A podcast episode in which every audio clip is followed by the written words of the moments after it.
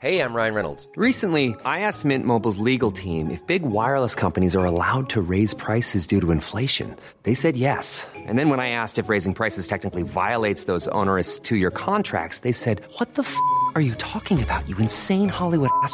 So to recap, we're cutting the price of Mint Unlimited from $30 a month to just $15 a month. Give it a try at mintmobile.com slash switch. $45 upfront for three months plus taxes and fees. Promo rate for new customers for limited time. Unlimited more than 40 gigabytes per month. Slows. Full terms at mintmobile.com.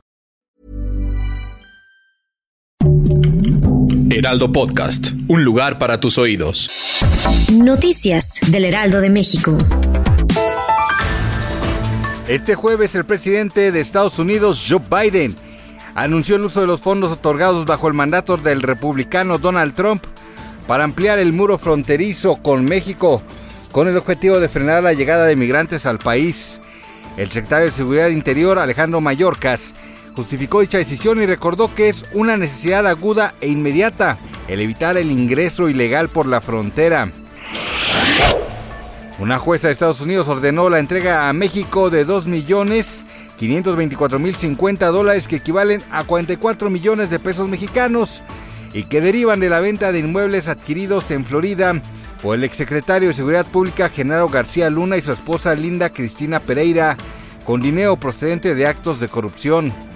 La unidad de inteligencia financiera detalló que la jueza Alicia Walsh determinó la entrega de los bienes de la empresa Delta Integrator reclamados por el gobierno mexicano tras acreditarse que el exfuncionario y su esposa incurrieron en falta al omitir concurrir a juicio. Si usted es o conoce una persona mayor a los 60 años, recuerde que puede tramitar su tarjeta del INAPAM de una forma muy fácil. Solo deberá acudir a uno de los módulos de afiliación del Instituto Nacional de las Personas Adultas Mayores y presentar los siguientes requisitos.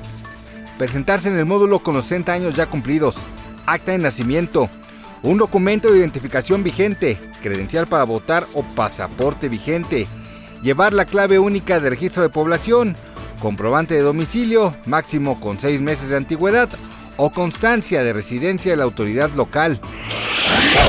Y por si no lo sabía, este 5 de octubre se celebra el Día Mundial de los Docentes, tal y como lo estableció la Organización de las Naciones Unidas para la Educación, la Ciencia y la Cultura y la Organización Internacional del Trabajo desde 1994.